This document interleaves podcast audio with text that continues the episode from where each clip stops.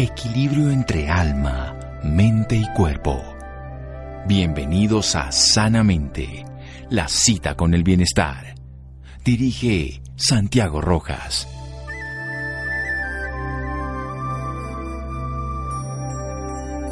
Si los hechos no encajan en la teoría, cambien los hechos. Albert Einstein.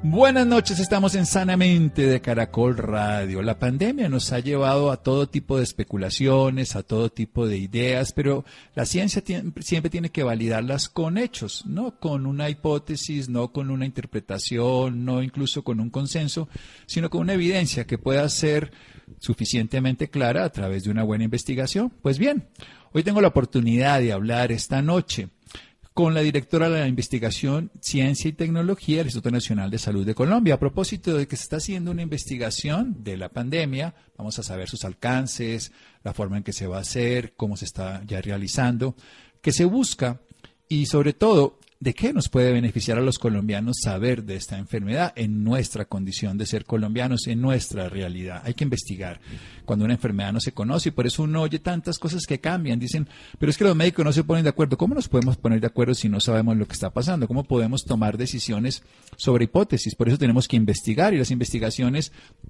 que se hagan nos van a hacer entender. Así pasó con el sarampión, así ha pasado a lo largo de cientos de años con todos los procesos y lo que hace la ciencia siempre es observar, atender, sin ponerse la camiseta de nada diferente del investigador y por supuesto del bien común. La doctora que nos acompaña hoy es bacterióloga máster en epidemiología clínica de la Universidad Javeriana, especialista en epidemiología de campo, con más de 15 años de experiencia en investigación básica y aplicada en instituciones de carácter público y privado. Ha sido investigadora en proyectos relacionados con enfermedades transmitidas por vectores, evaluación de tecnologías en salud, análisis de pruebas diagnósticas y efectividad de vacunas, entre otras, con más de 30 publicaciones en revistas indexadas. Cuenta con experiencia docente también en pregrado y posgrado de la Pontificia Universidad Javeriana, Universidad de La Salle y el Colegio Mayor de Nuestra Señora del Rosario. Y como dijimos al principio, ella es directora actualmente de Investigación, Ciencia y Tecnología del Instituto Nacional de Salud de Colombia. Doctora Marcela Mercado Reyes. Doctora Mercado, buenas noches. Gracias por acompañarnos. Doctor Santiago, buenas noches. Encantada de estar con usted. Bueno, de una manera muy rápida para que desarrollemos la idea, ¿en qué consiste esta investigación que ustedes a bien tienen a desarrollar en esta época? Bueno, doctor Santiago, esta investigación nace aproximadamente hace seis meses eh, y siempre ha, intentado determinar el impacto de la epidemia. no es algo novedoso, pero es muy importante para conocer eh, la tasa de ataque, la real tasa de ataque que tiene, que tuvo la epidemia. Y no solamente se hace en Colombia, Estas, estos estudios de seroprevalencia los tienen que hacer los países para evaluar precisamente cuántas personas de su población estuvieron infectadas y desarrollaron anticuerpos contra el, virus del SARS-CoV-2. Bien, entonces vamos a hacer un pequeño corte aquí en Sanamente para poder desarrollar toda esta idea que la doctora Marcela Mercado nos está contando, el impacto de la epidemia, algo que está haciendo en Colombia y que se está haciendo en diferentes países del mundo. Los datos colombianos nos interesan, los datos del mundo también. Seguimos en Sanamente de Caracol Radio. Síganos escuchando por salud. Ya regresamos a Sanamente. Bienestar en Caracol Radio. Seguimos en Sanamente.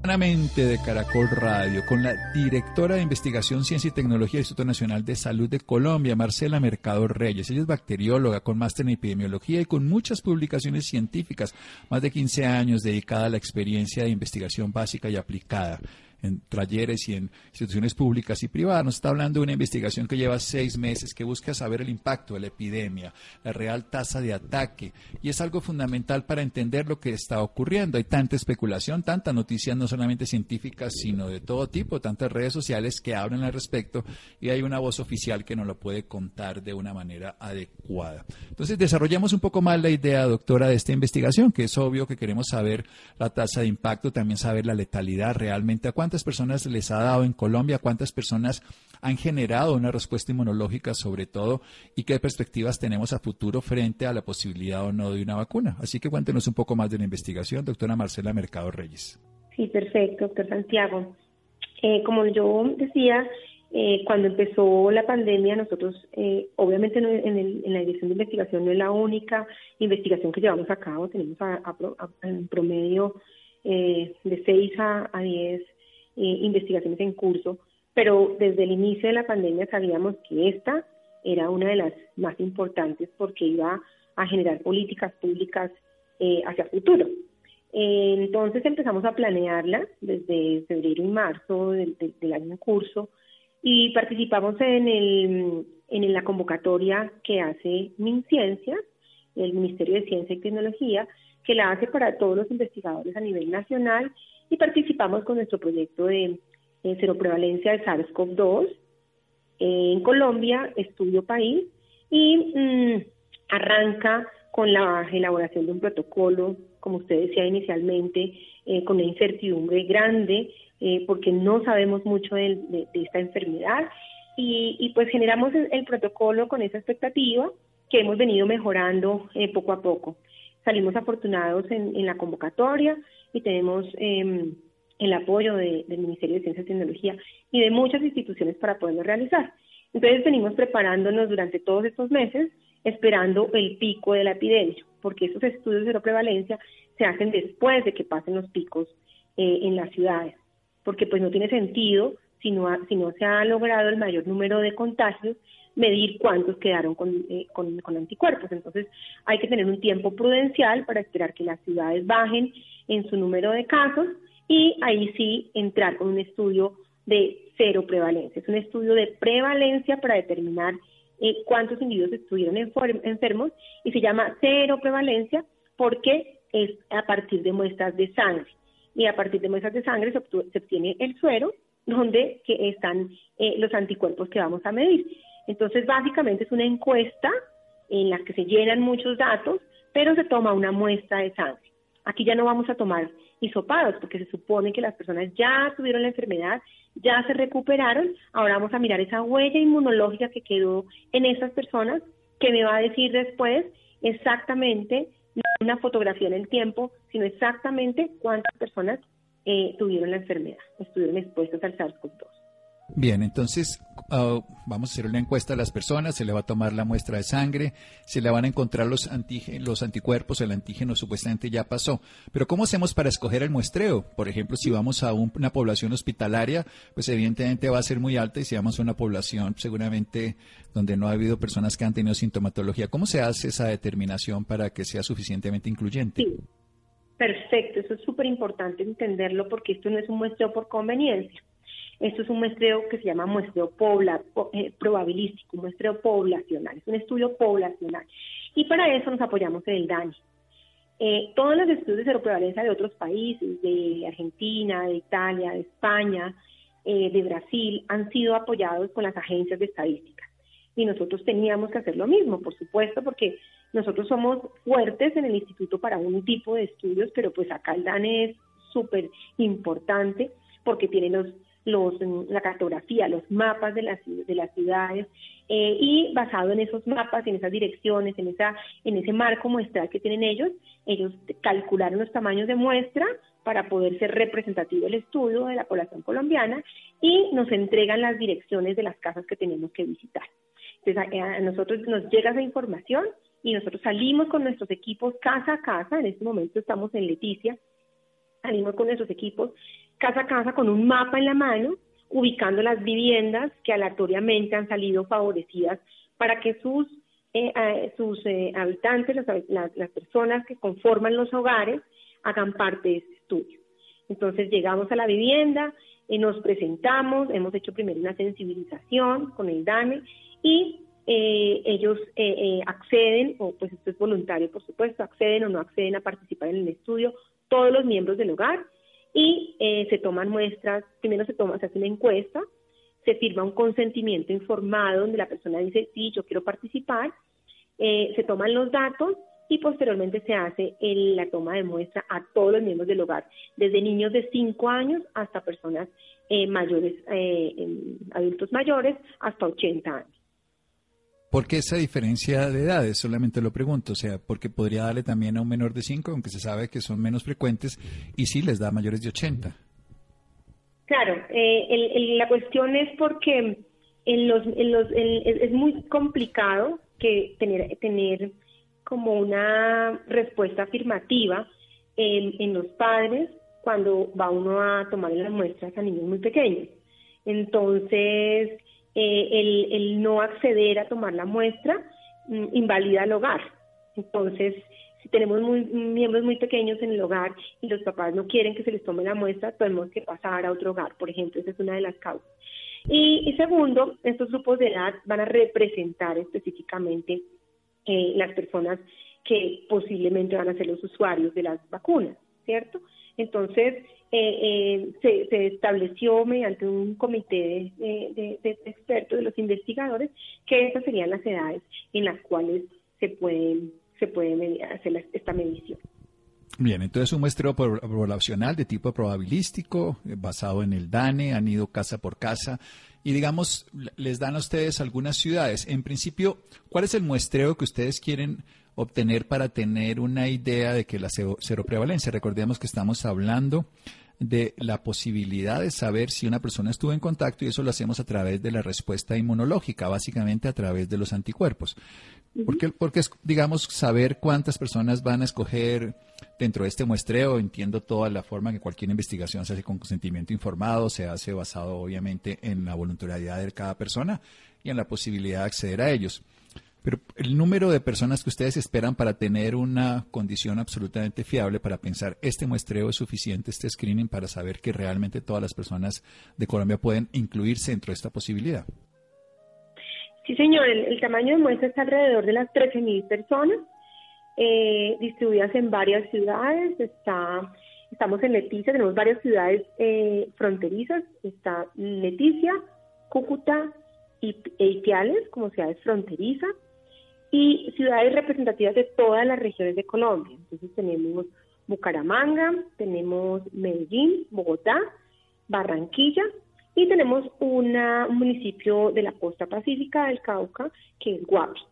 Eh, esto pues eh, la idea era poder tener un muestreo representativo, no tiene nada que ver con el número de casos de las ciudades, sino un muestreo representativo y también para que logísticamente fuera aceptable. O sea, esto es Mm, dirigir a llevar a las ciudades equipos para, para tomar eh, muestras, no es lo mismo solamente tomar datos que acceder a la toma de muestras.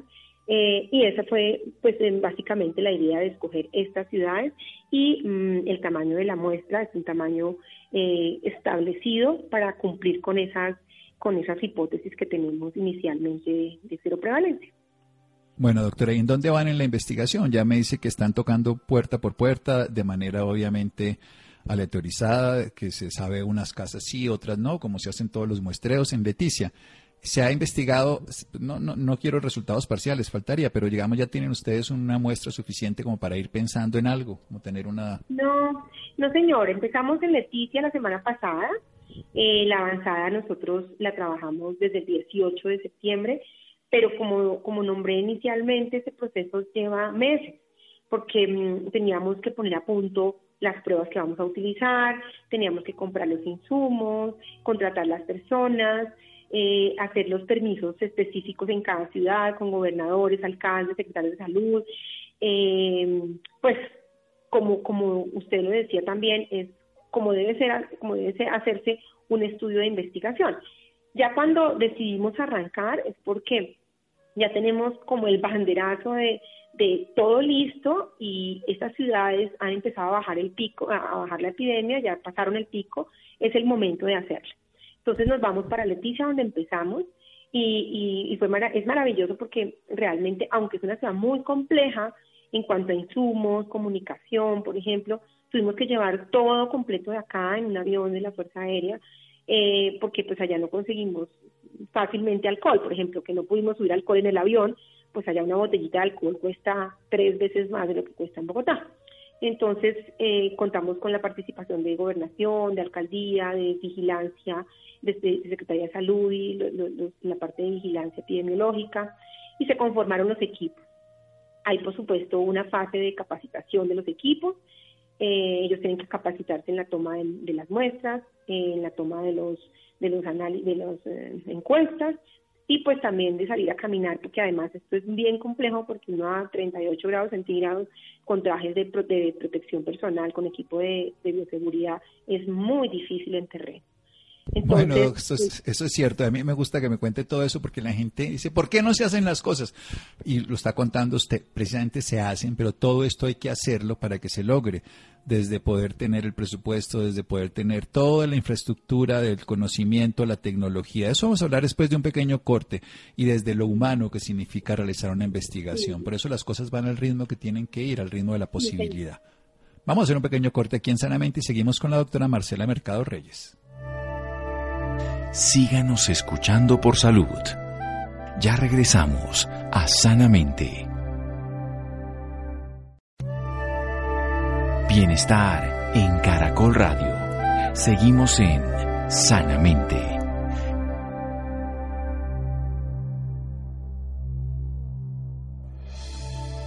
Seguimos en Sanamente de Caracol Radio. Marcela Mercado Reyes, nuestra invitada de hoy, es bacterióloga, máster en epidemiología clínica de la Universidad Javeriana y especialista en epidemiología de campo. Precisamente nos está hablando de una investigación de campo.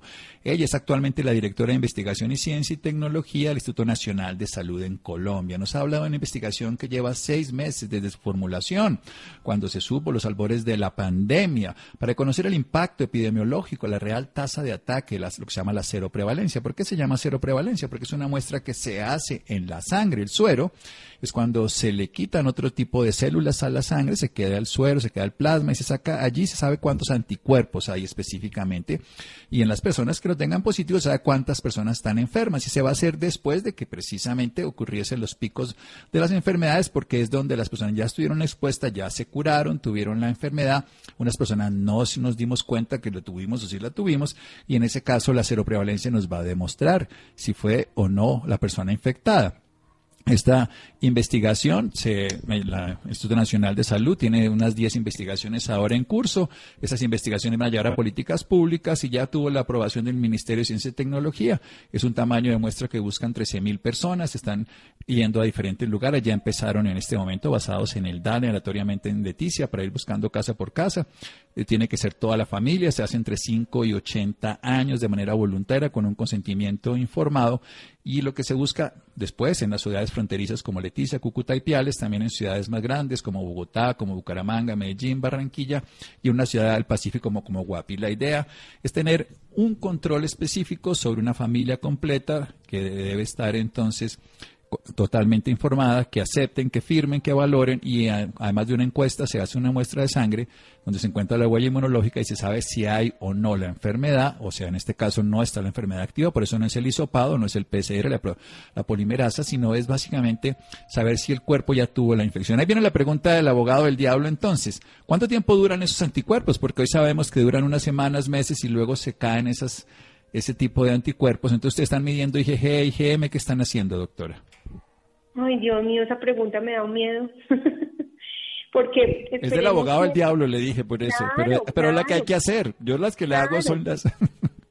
Por supuesto, es que, es que esto es tan dinámico, hoy sí, mañana no, no tiene un patrón, le da al anciano, le da al joven, le da al niño, o sea, esto es una cosa que realmente nos ha, no podemos concluir nada, ¿cierto? Y además nosotros, nosotros eh, en América, nosotros no habíamos tenido brotes de coronavirus nunca. O sea, estamos hablando de una, una población naif, una población eh, eh, ajena, virgen a todo esto. Entonces, aunque tenemos obviamente circulación de coronavirus, jamás de, coronavirus que generaran ese tipo de epidemias. Nunca tuvimos SARS, nunca tuvimos MERS. Entonces, pues yo espero que nuestra respuesta sea mejor y nuestros anticuerpos duren más pero pues es lo que la gente hasta ahora está haciendo. O sea, ¿cuánto llevamos nosotros en el brote? Desde el, primer infectado ahora, pues han, transcurrido máximo 190 días, 200 días. Entonces no podemos tener ese, esa trazabilidad de hasta cuánto le duran los anticuerpos. Esperaríamos que duren mucho, pero pues no sabemos. Esa es una de las, de las, de las mm, hipótesis que tenemos. Lo segundo es utilizar la prueba adecuada. Usted sabe que para medir anticuerpos existen desde las pruebas de, de, rápidas, de cassette que la gran mayoría de los colombianos se han hecho de manera eh, masiva y, sin, y sin ser el momento de las pruebas rápidas, que a nosotros antes de llegar a las pruebas diagnósticas del antígeno nos estábamos invadidos de pruebas rápidas, no era el momento, eh, hasta pruebas muy, muy bien desarrolladas como las ELISAS y las CLIAS, unas pruebas un poco más robustas. Entonces, aquí nosotros en el instituto empezamos a validar que nos servía. Empezamos a hacer validaciones de pruebas rápidas, validaciones de ELISA. Incluso elaboramos nuestra propia prueba serológica in-house. Tenemos nuestra propia prueba eh, que pronto pues eh, saldrá eh, a, la, a, la a la luz pública para, para que todos los colombianos sepan que nosotros también hacemos eh, tecnologías de, de, punta, trabajamos con tecnologías de punta desarrolladas por investigadores nuestros. Entonces, eh, es buscar la prueba que a nivel mundial haya tenido el mejor desempeño, que, hayan, que haya probado que los anticuerpos entre más, con personas que tienen más tiempo desde la infección, pues se conserven. Pero, pero eso es una lotería, porque pues no, no sabemos exactamente, nuestro brote lleva, nuestra epidemia lleva menos tiempo que la de Wuhan y la de Europa, entonces vamos unos necesitos atrasados con respecto, bueno, eso es una ventaja, porque, porque es, mm, es aprender de lo que ellos ya, ya han experimentado, entonces pues no vamos a repetir, por ejemplo, trabajar con pruebas rápidas, porque ellos no, ellos no lo hicieron, Europa no utilizó pruebas rápidas nunca, entonces pues país que se respete no va a hacer un estudio de prevalencia con pruebas rápidas. Eh, entonces, pues es, aprendizaje de lo, que, de lo que ya llevan otros países europeos, básicamente. Sí, esta yo sé que es la pregunta del millón y la más antipática, pero la más importante, porque si el instrumento no mide lo que estamos midiendo, pues no sabemos qué es lo que estamos buscando. Bueno, pero en otros países sí se está haciendo estas pruebas, hemos tenido la oportunidad. ¿Cuáles han ustedes revisado y valorado que puedan ser? No hay ninguna comparación exacta, incluso ni siquiera en países de la misma región. Vemos diferencias tan absolutas como en Uruguay versus, por ejemplo, Ecuador. Para, incluso en Ecuador vemos ciudades como Guayaquil con diferencias absolutas en ciudades como Quito. Y esto, esto lo vuelve muy complejo. ¿Algún tipo de reflexión al respecto frente a esto? Que, no tenemos respuesta, yo entiendo. Lo pregunto como reflexión, no como conclusión. Sí, la, reflexión es que nosotros tenemos que validar todo lo que nos llegue, porque nuestras, nuestras poblaciones se comportan de manera diferente. Eh, entonces, no, eso hemos hecho. En la página del instituto, usted, doctor Santiago, puede entrar y mirar en un ítem que se llama muestras. Cuando uno entra y, picha ahí coronavirus, hace clic en coronavirus, aparece un ítem que se llama muestras. Y ahí están todas las pruebas que hemos validado. Hemos validado más de 20 pruebas de diferentes tipos, de antígeno, de anticuerpo, de ELISAS, CLIAS.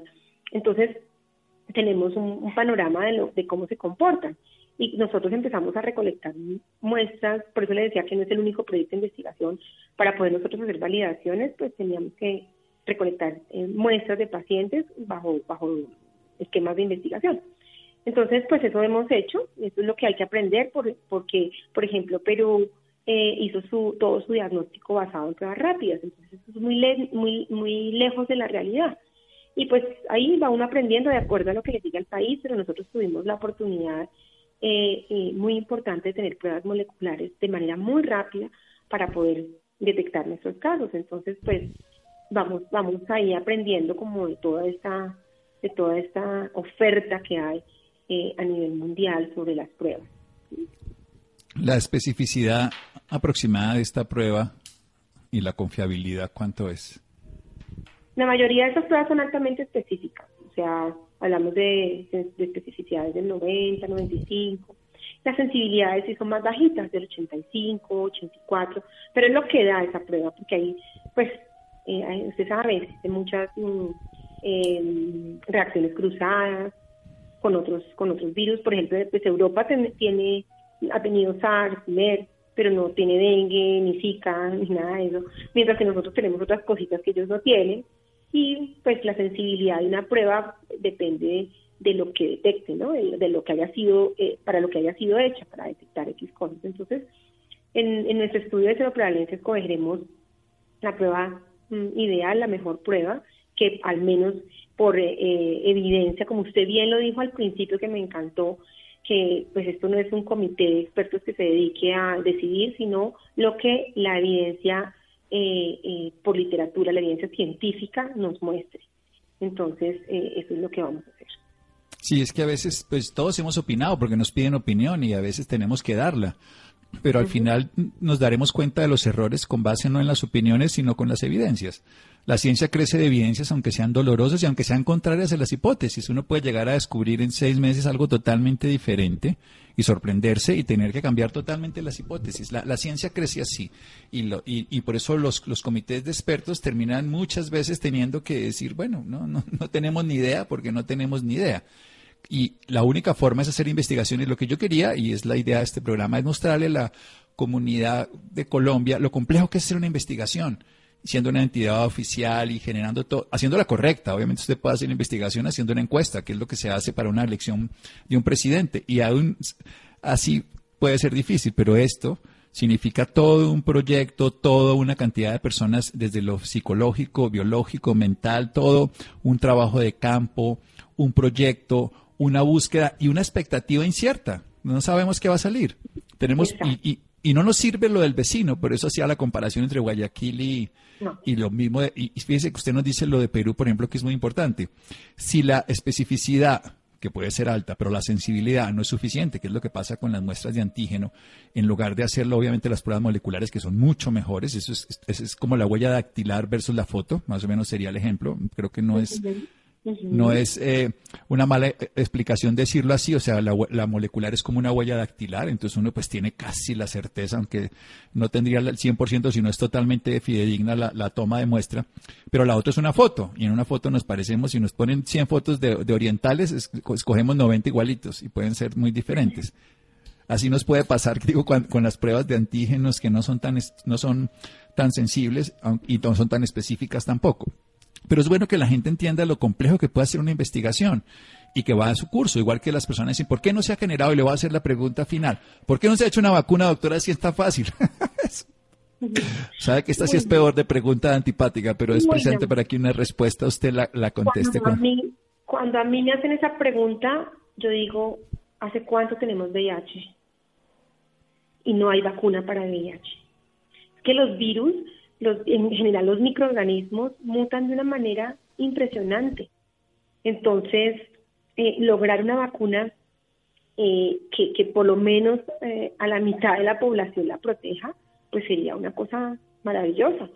Y los científicos de, vacunas no, me imagino que no descansan intentando buscar partículas, moléculas que sean capaces de producir esta inmunidad eh, sin embargo, pues eso es, muy, muy complejo. Además, como estos virus mutan tanto, mm, pueda que la, la hagan y ya después no sirva para, para otras regiones o unos años. Entonces tienen que irlas modificando. Entonces yo, me acuerdo, yo me acuerdo cuando estábamos eh, eh, eh, con la con la, la epidemia, el brote grande de, de HIV, y que ya va a salir la vacuna y que ya, y no, nunca salió, nunca salió, nunca, no hay vacuna para Zika, no hay vacuna para dengue, enfermedades que, todo, que llevan años y años eh, eh, estudiándose y los virus son complejos, entonces, pues obviamente hay esperanza porque hay virus para sarampión, para el sarampión y para rubiola hay otros, otros virus que son un poquito más estables eh, en, su, en su material genético, entonces es, es de pronto más fácil y las vacunas no se han modificado durante muchos años. Hay una ventaja y una desventaja frente a esto. Una desventaja, la premura, una ventaja es que el sistema inmune se puede defender contra ella, que esa es la desventaja que tenemos con el VIH, porque las vacunas son generadas de anticuerpos desde el punto de vista del cuerpo que se defiende. Contra el VIH no tenemos una defensa orgánica suficiente contra esta sí, y eso da una oportunidad mejor para generar una vacuna, pero no da de todas maneras una posibilidad de certeza ni tampoco una celeridad con un éxito que se espera. ¿Tiene algo más que decir? Un minuto nos queda, doctora. Yo le agradezco todo lo que nos ha enseñado. Ay, doctor Santiago, mil gracias. Yo solamente quiero decir que nos abran las puertas, que, que la gente eh, nos, nos reconozca y nos abra la puerta de manera eh, feliz, tranquila, porque esto nos va a permitir eh, saber qué va a pasar más adelante, saber si nos vamos a poder quitar el tapabocas algún día, saber si vamos a, tener, si ya estamos eh, inmunizados la mayoría de los colombianos y, saber a quiénes vamos a vacunar o no.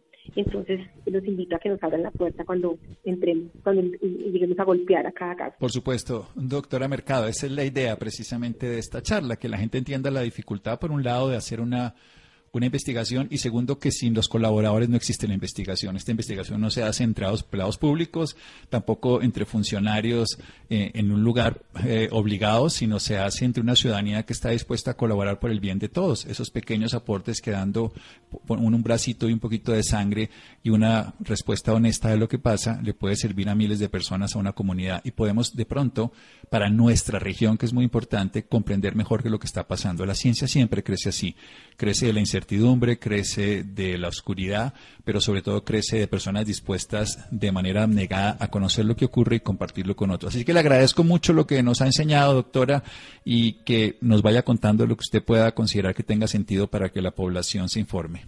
Claro que sí, gracias a ustedes, que también es un científico que muchos admiramos. Qué honor. Doctora, un abrazo y muchas gracias. Seguimos en Sanamente de Caracol Radio. Síganos escuchando por salud. Ya regresamos a Sanamente. Bienestar en Caracol Radio. Seguimos en Sanamente.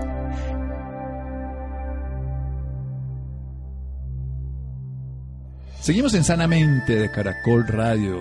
Dejamos a la doctora Marcela Mercado Reyes.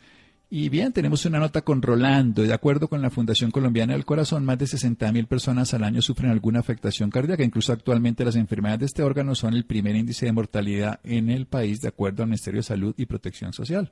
Rolando. Buenas noches, Santiago, y también para todas las personas que nos escuchan a esta hora en Sanamente de Caracol Radio. De acuerdo con la Fundación Colombiana del Corazón, más de 60.000 personas al año sufren alguna afectación cardíaca. Incluso, actualmente, las enfermedades de este órgano son el primer índice de mortalidad en el país, de acuerdo con el Ministerio de Salud y Protección Social. Sin embargo, gracias a la innovación, tecnología e investigación en la medicina, se han podido desarrollar dispositivos y herramientas que ayuden a mejorar el diagnóstico y tratamiento de estos pacientes, haciendo un gran cambio en la atención cardíaca. Para hablarnos más del tema nos acompaña la doctora Sandra Chaparro, cardióloga especializada en insuficiencia cardíaca y trasplante en Miami Cardiac and Vascular Institute. Doctora Sandra, buenas noches y bienvenida sanamente. Muchas gracias por la invitación. Doctora, primero que todo cuéntenos cuáles son las afectaciones cardíacas que sufren los pacientes en el país. Bueno, en la enfermedad cardiovascular es una de las razones por las cuales más mueren personas en todo el mundo. Existen varias presentaciones. Unas de ellas son ataques de infarto del corazón, o sea, cuando hay obstrucción del flujo de sangre al músculo. Otra es falla cardíaca, cuando el músculo no envía suficiente sangre y oxígeno al resto del cuerpo. Y otras son embolías, por ejemplo, embolías que son coágulos que van al cerebro o coágulos que van al pulmón. Eh, también hay otras enfermedades como las arritmias, que son problemas eléctricos del corazón. Esas son las más, más frecuentes y más ah, básicas, como para darte una idea de lo que afecta el, la población. ¿Cuáles son las principales causas de los problemas cardíacos? Bueno, eh, son buenas y malas noticias. Las malas noticias es que eh, es muy frecuente, pero las buenas noticias es que podemos cambiar muchos de los factores de riesgo. Entonces, ah, hay problemas genéticos que esos no los podemos cambiar. O otros problemas como la edad o como el sexo. Eh, es frecuente encontrar estas enfermedades más en, en hombres que en mujeres. Pero hay cosas que podemos cambiar. Entonces, por ejemplo, hacer ejercicio ah, para tratar la obesidad, eh, comer mejor para poder tratar eh, la hipertensión, que si comemos mucha sal nos sube la presión. Si comemos mucho colesterol, entonces produce lo que se llama hiperlipidemia, eh, que afecta las arterias del corazón. Si fumamos, eso es una de las causas más importantes que se pueden cambiar. Eh, afecta el músculo del corazón y otros órganos, no solamente es cáncer, también enfermedades cardiovasculares. Entonces, ah, hay muchos factores de riesgo, pero si controlamos el 80% de esos factores de riesgo, podemos disminuir el chance de que nos dé enfermedades cardiovasculares. ¿Cómo ve a Colombia en cuanto al tratamiento de pacientes con cardiopatías? Bueno, lo más importante, como he estado mencionando, es la prevención y en eso no estamos muy bien. Y como te digo, es cuestión de educación ah, al público acerca de ejercicio y dieta y, dejar el cigarrillo. Ah, entonces, desafortunadamente, eso, si no se cambia, entonces produce infartos, que es la causa más ah, frecuente de lo que se llama enfermedad isquémica, que es cuando le falta sangre al corazón y terminamos con cardiomiopatías. Existen muchísimas otras causas de cardiomiopatías, pero esa es la más importante y la más fácil de prevenir. ¿Qué tratamientos existen para este tipo de enfermedades? Bueno, depende de la causa. Si la causa es por el infarto, lo importante es, como eh, sigo mencionando, prevención. Pero si hay, por ejemplo, falla al flujo de sangre, entonces se puede colocar una mallita para mantener el, fluido de sangre hacia el músculo y cuando ya está el corazón afectado, existen muchas medicinas que son pastillas que se pueden dar a los pacientes. Cuando estas pastillas no se toleran o por alguna razón el paciente ha avanzado mucho, existen unas terapias más avanzadas que implican medicinas intravenosas en unas circunstancias. En otras significaría eh, mecánicas, eh, máquinas que apoyan el corazón para que bombee bien pueden ser temporales o permanentes y finalmente eh, la otra opción sería un trasplante. ¿Cómo se ha visto afectado el paciente con este tipo de problemas durante la pandemia del COVID-19? Uno de los grandes problemas es que eh, muchas de las personas que tenían síntomas eh, no estaban presentándose a, los hospitales por miedo a contraer el COVID. Entonces, desafortunadamente llegan muy tarde cuando ya hay mucho daño que ya no es reversible. Entonces eh, tenemos consecuencias ah, que, no deberíamos tener. Eh, otro de los problemas es que los pacientes ignoran los síntomas, otra vez por el hecho de no querer eh, presentarse al hospital para no contraer el COVID. Ah, y desafortunadamente las personas que tienen enfermedades cardiovasculares en un principio tienen más complicaciones cuando se enferman con el COVID y, presentan una tasa más alta de mortalidad. Doctora Sandra, hemos visto que en este tiempo la mayoría de las labores debe realizarse desde casa y con ello la inclusión de tecnologías ha sido fundamental para llevarlas a cabo. ¿Cómo ha ayudado la tecnología en este proceso? Con la pandemia del COVID muchas personas no querían presentarse a las clínicas o a los hospitales. Entonces se desarrolló más rápidamente lo que se llama telemedicina, que es, por ejemplo, conectarse con el paciente a través del teléfono, vía video, ah, y poder examinarlo, preguntarle cómo está y así mantener esa relación tan importante para manejar el paciente en la parte ambulatoria. También hay muchos eh, aparaticos que se usan para monitorizar el paciente remotamente. Entonces, eh, tú puedes eh, tener, por ejemplo, un aparato para medir la presión arterial, para medir el nivel del oxígeno. Y todos estos aparatos se pueden conectar remotamente vía Internet y así el paciente manda la información, el médico la ve y puede determinar cuál sería el mejor tratamiento. Precisamente, doctora, ¿cuáles han sido estas herramientas tecnológicas que han mostrado mejores resultados para tratar pacientes con problemas cardíacos? Entonces, una de las, ah, hay muchos, muchos aparatos que se usan eh, por internet para monitorizar los pacientes. Por ejemplo, algunos de los pacientes que tienen enfermedades avanzadas tienen defibriladores y estos defibriladores ya están conectados al Internet y tú puedes monitorizar, por ejemplo, la frecuencia cardíaca de los pacientes, si tienen alguna arritmia, si han tenido un choque eléctrico, eh, si están acumulando líquidos. Hay otros sensores que se pueden poner en los pacientes que dan información acerca de qué tanta falla cardíaca tiene el paciente y se le pueden dar instrucciones basadas en esos números de cómo aumentar o disminuir los diuréticos o aumentar o disminuir alguna de las pastillas que ellos tienen. Ah, existen muchas maneras de monitorizar el paciente y afortunadamente tenemos la tecnología. ¿Cómo capacitar al paciente para adaptarlo a estas tecnologías en cuanto a problemas cardíacos? Yo creo que es primordial que el paciente entienda cuál sea su problema y que él tome control acerca de su destino, porque esto es un trabajo de equipo. Nosotros solamente podemos darle recomendaciones al paciente. Entonces comienza con educación y entrenamiento acerca de cuáles son los cambios que tiene que hacer en su rutina ah, diaria. Entonces, la dieta, los cambios en cuanto a la sal, en cuanto al nivel del potasio, en cuanto al nivel de las calorías. Entonces, eh, es un proceso que tiene que ser hecho con un equipo. El paciente, el médico y muchas otras personas como enfermeros, nutricionistas, terapeutas y personas en el grupo de rehabilitación cardíaca. Entonces hay que darle la información y educación adecuada al paciente y después tú puedes presentarle otras opciones más sofisticadas.